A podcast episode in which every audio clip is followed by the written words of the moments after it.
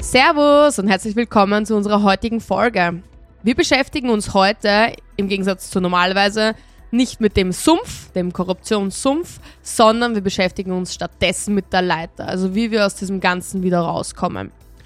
Und verschiedenste Vorschläge dazu hat das Antikorruptionsvolksbegehren bzw. Rechtsstaat und Antikorruptionsvolksbegehren entwickelt. Die haben sich nämlich angeschaut, okay, was machen wir, damit wir diese ganze Korruption bearbeiten können, dass wir da irgendwie wieder rauskommen. Und einer dieser Initiatoren des Volksbegehrens ist Dr. Oliver Scheiber. Den haben wir heute zu Gast, nämlich bei uns, und werden ihn befragen, wie sie zu diesen ganzen Punkten gekommen sind und was dahinter steckt. Aber kurz dazu ein bisschen was zu, über Oliver Scheiber. Wer ist denn das überhaupt für alle, die ihn nicht kennen? Oliver Scheiber ist 1968 geboren. Er ist mittlerweile Richter in Wien, ist damals 1995 ernannt worden. Zwischen 2007 und 2008 war er stellvertretender Kabinettschef im Justizministerium unter der damaligen Ministerin Dr. Maria Berger. Dort war er vor allem dafür zuständig, die Korruptionsstaatsanwaltschaften und die Justizombudsstellen aufzubauen. Also er war direkt involviert in den Aufbau und die Mitkonzeption der Korruptionsstaatsanwaltschaften, die mittlerweile so in Bedrängnis gekommen sind durch Sebastian Kurz und seine Bubalpartie. Auf jeden Fall, ähm, nachdem er aus dem Kabinettsministerium, also aus dem Kabinett ausgeschieden ist, ist er am 01.01.2009 zum Vorsteher des Bezirksgerichts Meidlings ernannt worden und ist dort für Strafsachen zuständig. Zusätzlich dazu ist er noch Lehrbeauftragter an der Universität Wien oder der FH, also der WKW Wien. Er hat auch einige Bücher geschrieben, darunter eines äh, zur Sozialdemokratie, nämlich mit dem klingenden Namen Sozialdemokratie, letzter Aufruf. Und sein neuestes Buch ist 2019 im Falter Verlag rausgekommen mit dem Namen Mut zum Recht, Plädoyer für einen modernen Rechtsstaat. Schönen guten Nachmittag. Ja, danke für die Einladung. Sehr gerne.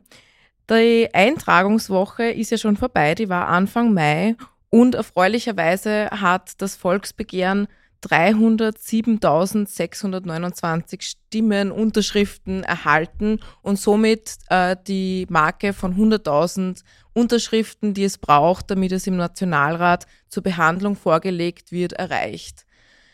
Also einmal herzlichen Glückwunsch dazu, wirklich gute Leistung. Aber bevor wir jetzt ins Detail gehen, wie es jetzt eigentlich weitergeht, was das bedeutet fürs Volksbegehren, wie Ihre Arbeit weitergeht, wollen wir mal ganz am Anfang starten. Wie ist es eigentlich zur Gründung dieses Volksbegehrens gekommen? Ja, zur Gründung ist es so gekommen, dass eine ganze Menge Leute beunruhigt waren und sich dann eben zwölf Personen zusammengefunden haben, ähm, die alle überwiegend aus dem äh, Bereich Justiz, äh, Polizei, Demokratie, Demokratieinstitutionen kommen und die alle das Gefühl haben, dass in Österreich äh, eine schlechte Entwicklung im Laufen ist. Das könnte man jetzt an verschiedenen Punkten festmachen. Äh, das betrifft einerseits Vorgänge in der Regierung, betrifft die Stellung des Parlaments, betrifft die Medienlandschaft. Und aus diesem Gefühl heraus haben sich dann eben zwölf Leute zusammengefunden, überlegt, was sind eigentlich die Hauptpunkte, die uns stören oder beunruhigen ähm, und dann hat es noch zwei, drei konkrete Anlässe gegeben, wo wir dann gesagt haben, wir müssen jetzt aktiv werden. Und wir haben uns dann für das Volksbegehren entschieden. Und die konkreten Anlässe waren? Die konkreten Anlässe waren verstärkte Angriffe aus Regierungskreisen auf Staatsanwältinnen und Staatsanwälte. Der Versuch, die äh, für Österreich wichtige Wirtschafts- und Korruptionsstaatsanwaltschaft zu schwächen, äh, und möglicherweise aufzulösen. Das war die eine Befürchtung.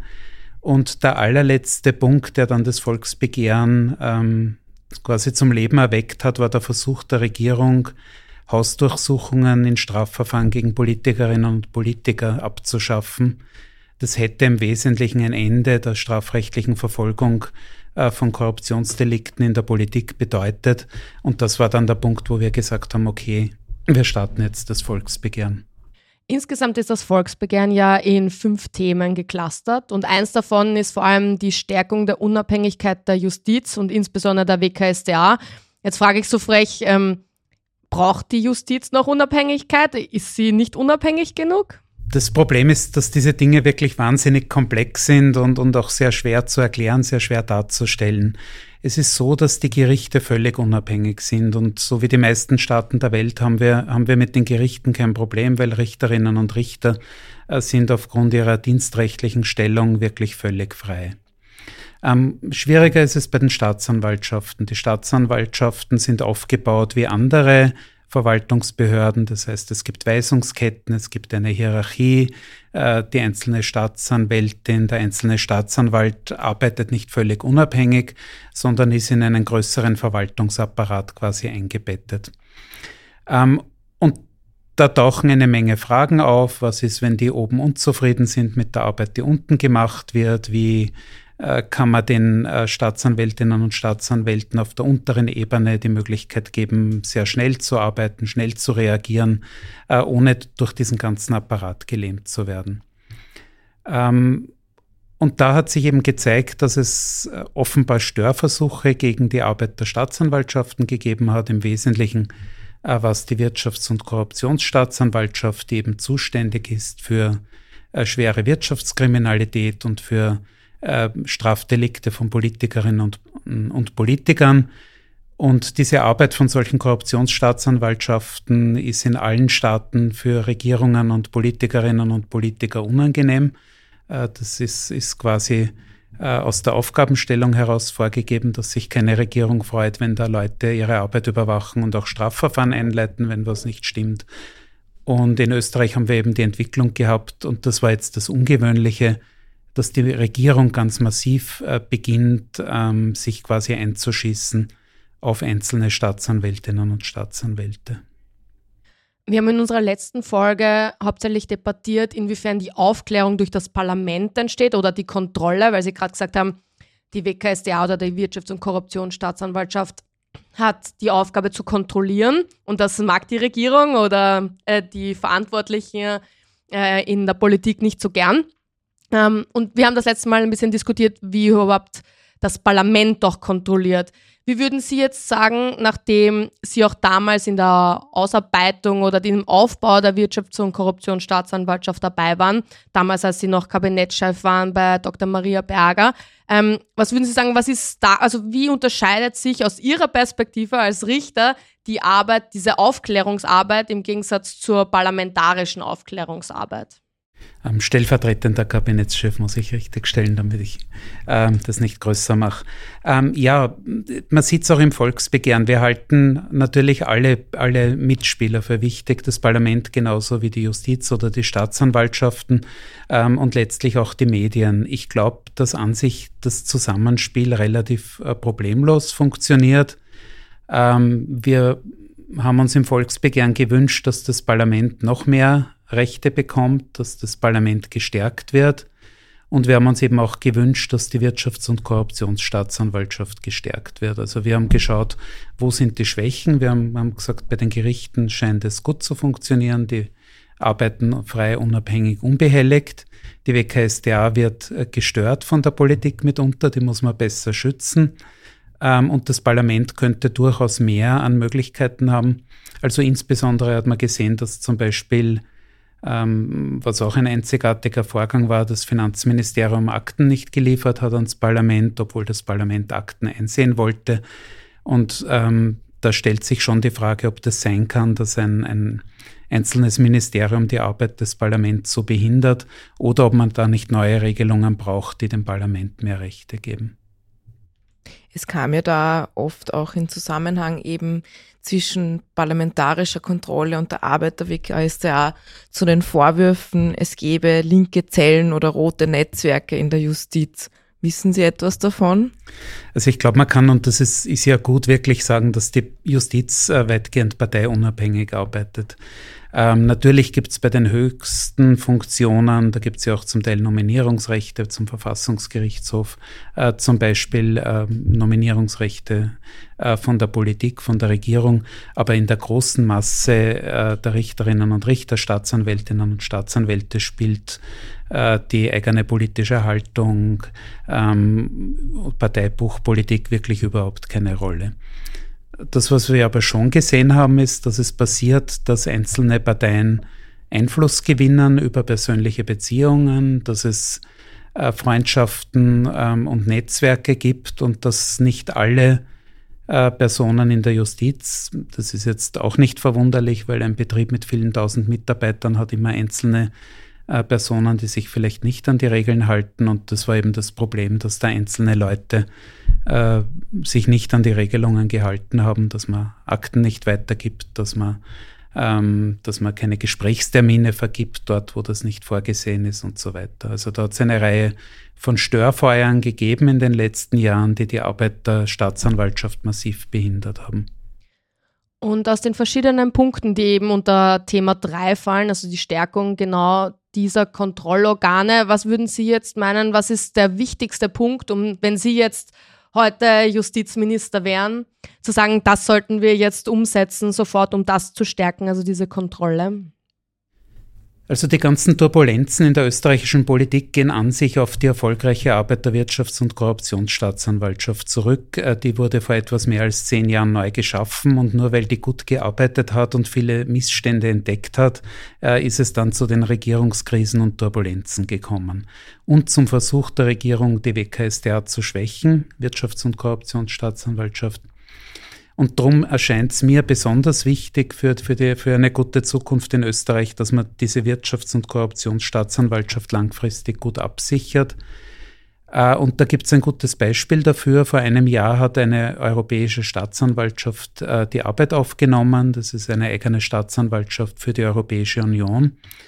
Und die EU hat sich damals mit allen Mitgliedstaaten gemeinsam überlegt, wie baut man eine moderne Staatsanwaltschaft am besten auf und hat sich dann dafür entschieden, diese Staatsanwaltschaft ungefähr so unabhängig auszurichten wie Gerichte. Äh, und ich glaube, das wäre einfach der Weg auch in Österreich. Man sollte der Wirtschafts- und Korruptionsstaatsanwaltschaft eine ähnliche Unabhängigkeit geben wie Gerichten. Eine Kontrolle der Staatsanwaltschaften findet immer statt, weil alle wichtigen Handlungen von Staatsanwaltschaften von Gerichten überprüft werden. Das heißt, äh, wenn man den Staatsanwaltschaften Unabhängigkeit gibt, kann dem einzelnen Bürgerinnen und Bürger nichts passieren. Es gibt immer den Schutz durch die Gerichte und gleichzeitig können die Staatsanwaltschaften aber freier arbeiten. Also das wäre der eine Schwerpunkt ähm, im Justizbereich.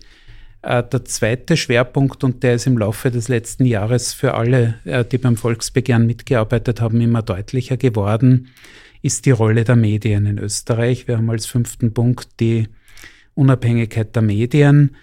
Ähm, ohne freie Medien lässt sich die Demokratie nicht aufrechterhalten.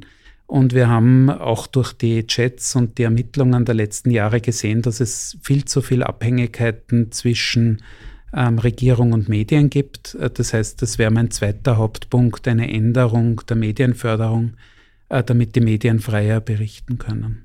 Ich finde einen, auf den möchte ich noch einfach nur eingehen, weil ich das einfach einen spannenden Punkt finde. Aber bei Thema Nummer drei eben, also bei der Unabhängigkeit der Justiz, wird auch von, von einer polizeilichen Behörde gesprochen, die der WKSDA oder einer Bundes-WKSDA untersteht. Was, was kann man sich da drunter vorstellen? Also inwiefern ist das von Relevanz? Wie kommt man auf diesen Punkt?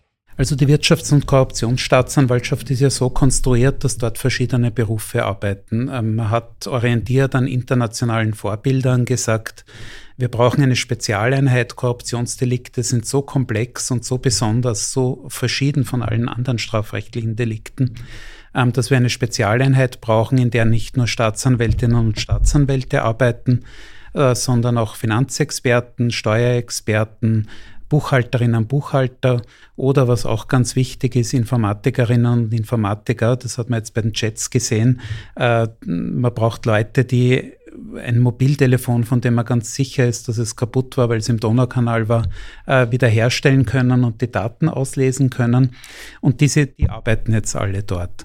Ähm, das Einzige, was fehlt, äh, sind quasi polizeiliche Ermittler. Wenn die Wirtschafts- und Korruptionsstaatsanwaltschaft quasi polizeilich ermitteln will, Spuren aufnehmen, Leute schnell einvernehmen, dann muss sie auf Polizeibehörden äh, greifen. Und damit ist quasi dieser abgeschiedene, abgeschlossene Bereich äh, Staatsanwaltschaft oder Justiz durchbrochen. äh, weil auf einmal eine Polizeibehörde in Feldkirch ins Spiel kommt oder in Wien und dadurch auch die Wahrscheinlichkeit für Leaks, also dass Akten hinausgehen oder Infos hinausgehen, sehr groß wird. Und was auch normal ist, weil jeder Polizeibeamte, Polizeibeamtin ist weisungsgebunden äh, gegenüber dem Innenministerium und wenn er jetzt von der Korruptionsstaatsanwaltschaft losgeschickt wird, das Bundeskanzleramt zu durchsuchen zum Beispiel, dann kann das der Polizeibeamte, Polizeibeamte nicht einfach so machen, sondern muss natürlich vorher dem Innenministerium berichten, wir gehen jetzt dort hinein. Und, und damit weiß natürlich halb Österreich, dass dort eine Hausdurchsuchung stattfinden wird. Und aus dieser Überlegung heraus haben wir beim Volksbegehren gedacht, es wäre wichtig, dass die Staatsanwaltschaft, nämlich die Wirtschafts- und Korruptionsstaatsanwaltschaft, nicht eine Riesenpolizeitruppe, aber doch eine Gruppe von polizeilichen Ermittlerinnen und Ermittlern bei sich im Haus hat, die auch der Verschwiegenheit innerhalb der Staatsanwaltschaft unterliegen ähm, und die man für besonders kritische Operationen, äh, von denen sicher niemand im Vorhinein erfahren soll, die man dafür einsetzen kann. Ja, das haben wir eigentlich eh auch in unserer letzten Folge äh, gut gesehen, dass äh, so eine unabhängige polizeiliche Stelle, die mit der WKStA zusammenarbeitet, auch zum Beispiel bei der Schredder-Affäre sehr gut gewesen wäre. Vielleicht wäre das Handy oder eine Festplatte dann eher ähm, sichergestellt worden und man hätte herausgefunden, was auf diesen geschredderten Festplatten ist. Wissen wir jetzt leider nicht. Was wir aber noch gerne wissen würden, ist, wie es in Ihrer Arbeit jetzt weitergeht. Also das Volksbegehren muss ja jetzt dem Nationalrat zur Behandlung vorgelegt werden.